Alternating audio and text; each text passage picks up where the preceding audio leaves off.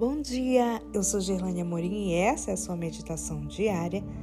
Maravilhoso Deus, domingo 7 de maio de 2023. Autossuficiente. Verso de hoje, Atos 17, 24. O Deus que fez o mundo e tudo que nele existe, sendo ele Senhor do céu e da terra, não habita em santuários feitos por mãos humanas. Todas as criaturas necessitam de outras coisas criadas para que permaneçam vivas. Assim, precisamos de ar, água, luz solar e alimento. Precisamos também uns dos outros. Precisamos do agricultor, do fabricante de roupas e calçados, do mecânico, da pessoa que recolhe o lixo em nossa rua. Em certos momentos, precisamos do médico, do pastor, do advogado, de outros profissionais. Acima de tudo, precisamos de Deus.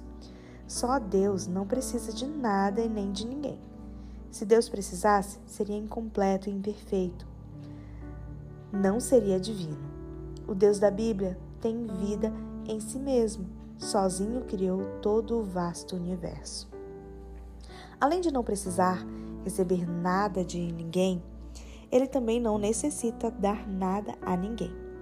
Mesmo assim, escolheu voluntária e livremente dar e receber. Ele poderia sozinho fazer tudo quanto deseja. Em um piscar de olhos, teria, por exemplo, mil maneiras de anunciar o Evangelho de modo que, em apenas um momento, todas as pessoas no mundo inteiro soubessem que o que é a verdade e onde ela está. Poderia aparecer no céu e, ao vivo, pronunciar algumas palavras talvez uma parte do Evangelho e os Dez Mandamentos. Poderia mostrar uma parte dos exércitos dos anjos. Poderia abrir uma brecha nos céus para que todos vissem a glória da Cidade Santa. Deus também poderia fazer chover moedas de ouro em nossas igrejas, a fim de que tivéssemos todos os recursos para propagar o Evangelho. Sim, Deus poderia sozinho evangelizar o mundo. Mas ele decidiu não fazer assim. Se fizesse isso, não haveria desenvolvimento do nosso caráter. O Deus apresentado na Bíblia é tão poderoso que não precisa de nosso tempo, nossos trocados, nossos esforços, nossas habilidades. Não precisa, mas quer. Quer que nos envolvamos com Sua causa. Quer que nos comprometamos com Sua obra, porque Ele sabe o que é bom para nós. Ao fazermos isso, nós nos identificamos com Ele.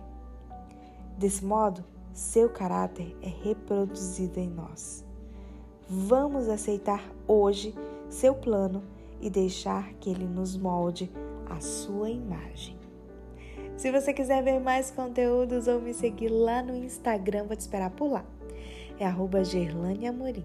No Instagram, Gerlane Amorim. Um bom dia para você e até amanhã.